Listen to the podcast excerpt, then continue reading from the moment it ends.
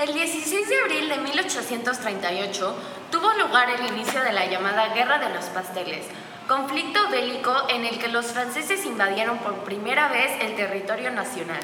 ¿Y por qué se le dio inicio a la Guerra de los Pasteles, Santi? Muy buena pregunta, Aranza.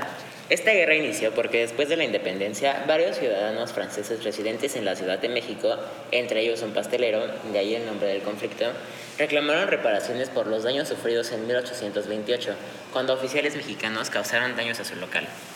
La Guerra de los Pasteles comenzó el 21 de noviembre del año 1838, cuando un grupo de barcos militares franceses atacaron el puerto de Veracruz y el fuerte de San Juan de Ulúa. El gobierno mexicano le declaró la guerra a Francia y colocó al general Antonio López de Santana a la frente de la batalla.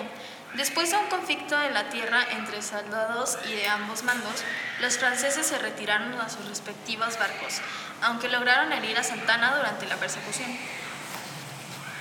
Cuando parecía que iban a retirarse, los barcos franceses atacaron a la ciudad y colocaron un bloqueo que trajo fuertes repercusiones en la economía de México. Ante la falta de recursos, los mexicanos trataron de contrabandear productos usando el paso de Texas para el país, pero el país se quedó sin alternativas económicas.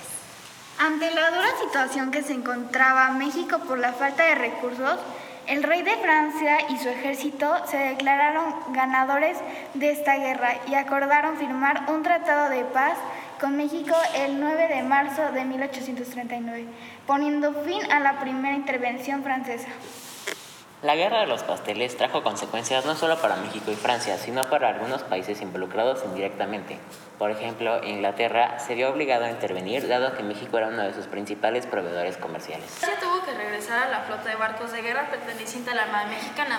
Sin embargo, exige a México el pago de 600 mil pesos para reparar los daños a aquellos ciudadanos franceses con residencia en México.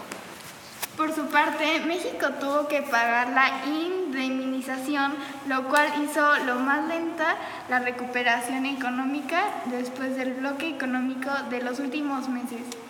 Asimismo, a raíz de su participación en esta guerra, Santa Ana ganó reconocimiento hasta convertirse en presidente de México. Muchas gracias por su atención. Esto fue La Guerra de los Pasteles y espero que hayan disfrutado este podcast. Adiós.